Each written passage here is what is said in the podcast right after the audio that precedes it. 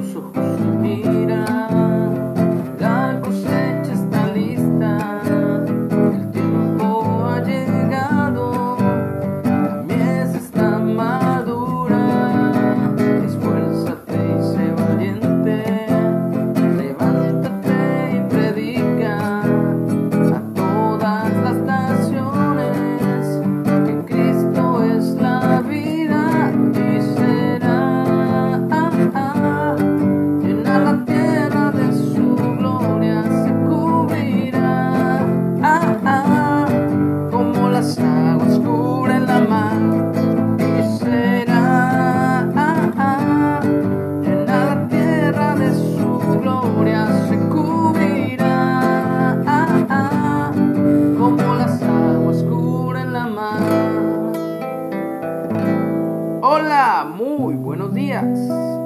Agradecido con Dios por un día más de vida que nos da, que nos regala, que nos obsequia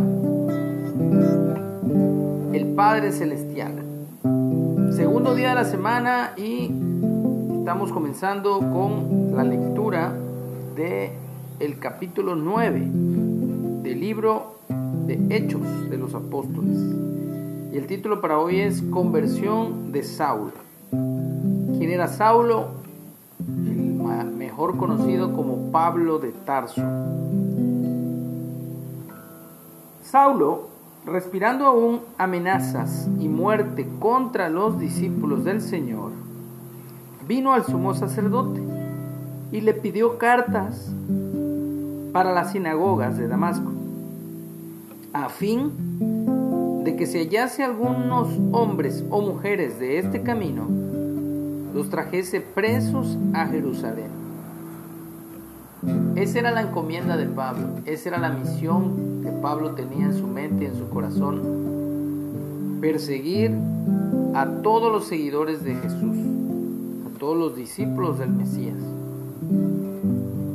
Y contaba con el respaldo, obviamente, de los ancianos, los sacerdotes todos los que eran parte del sistema religioso del judaísmo. Dice, mas yendo por el camino, aconteció que al llegar cerca de Damasco, repentinamente le rodeó un resplandor de luz del cielo y cayendo a tierra, oyó una voz que le decía, Saulo, Saulo, ¿por qué me persigues? Y él dijo, ¿quién eres, Señor? Y la voz le respondió, yo soy Jesús, a quien tú persigues. Dura cosa te es dar patadas contra un aguijón. Él, temblando y temeroso, dijo, Señor, ¿qué quieres que yo haga? Y el Señor le dijo, levántate y entra en la ciudad, y se te dirá lo que debes hacer. Y los hombres que iban con Saulo se pararon atónitos, perplejos, oyendo la verdad, la voz, mas sin ver a nadie. Entonces Saulo se levantó de tierra y abriendo los ojos, no veía a nadie. Así que llevándole por la mano, le metieron en Damasco, donde estuvo tres días sin ver, y no comió ni bebió. Estuvo en ayunos, ayuno. Había entonces en Damasco un discípulo llamado Ananías, a quien el Señor dijo en visión, Ananías.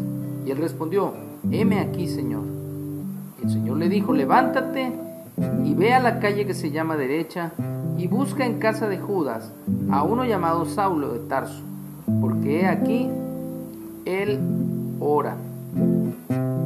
Ha visto en visión a un varón llamado Ananías, que entra y le pone las manos encima para que recobre la vista.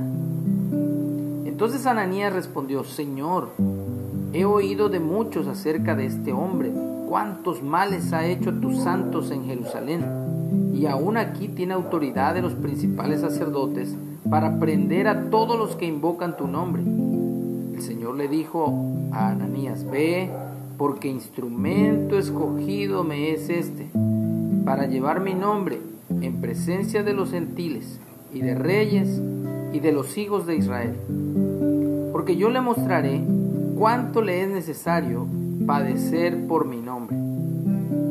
Fue entonces Ananías y entró en la casa y poniendo sobre él las manos, dijo, hermano Saulo, el Señor Jesús, que se te apareció en el camino por donde venías, me ha enviado para que recibas la vista y seas lleno del Espíritu Santo. Y al momento le cayeron de los ojos como escamas y recibió al instante la vista. Y levantándose fue bautizado. Y habiendo tomado alimento, recobró fuerzas. Y estuvo Saulo por algunos días con los discípulos que estaban en Damasco. Pues aprendemos de esta historia cómo es que Dios alcanza al más vil asesino, al, mal, al más vil pecador, cómo nos alcanzó a cada uno de nosotros, estando muertos en nuestros delitos y en nuestros pecados, su gracia nos alcanzó, su gracia nos hizo regresar al camino en el cual debemos andar. Así que estamos agradecidos con Dios porque su amor perdura para siempre, para con todos los que tenemos un corazón dispuesto a rendirlo, dispuesto a humillarnos ante la majestad del Rey, reconociendo que por nuestras propias obras no podemos salvarnos, sino que necesitamos de un Salvador. Y el Señor siempre va a estar ahí hablándole a nuestro corazón y hablando a otras personas para que nos confronten, para que nos ayuden, para que nos bendigan, así como Ananías fue usado para que Saulo recibiera la vista y fuera reconfortado. Pero Pablo también se humilló. Saulo también estuvo ayunando y buscando respuesta en Dios. Así que si tú estás buscando respuesta para alguna situación de tu vida, no dudemos en pasar tiempo en comunión con Dios, humillarnos ante su presencia y de su presencia obtendremos la respuesta. Gracias Señor, gracias en esta mañana porque sabemos que tú alcanzas Señor a todas las personas, los visitas Señor, esa oportunidad de decidir por ti, de decidir por la vida, por la vida que tú nos has dado.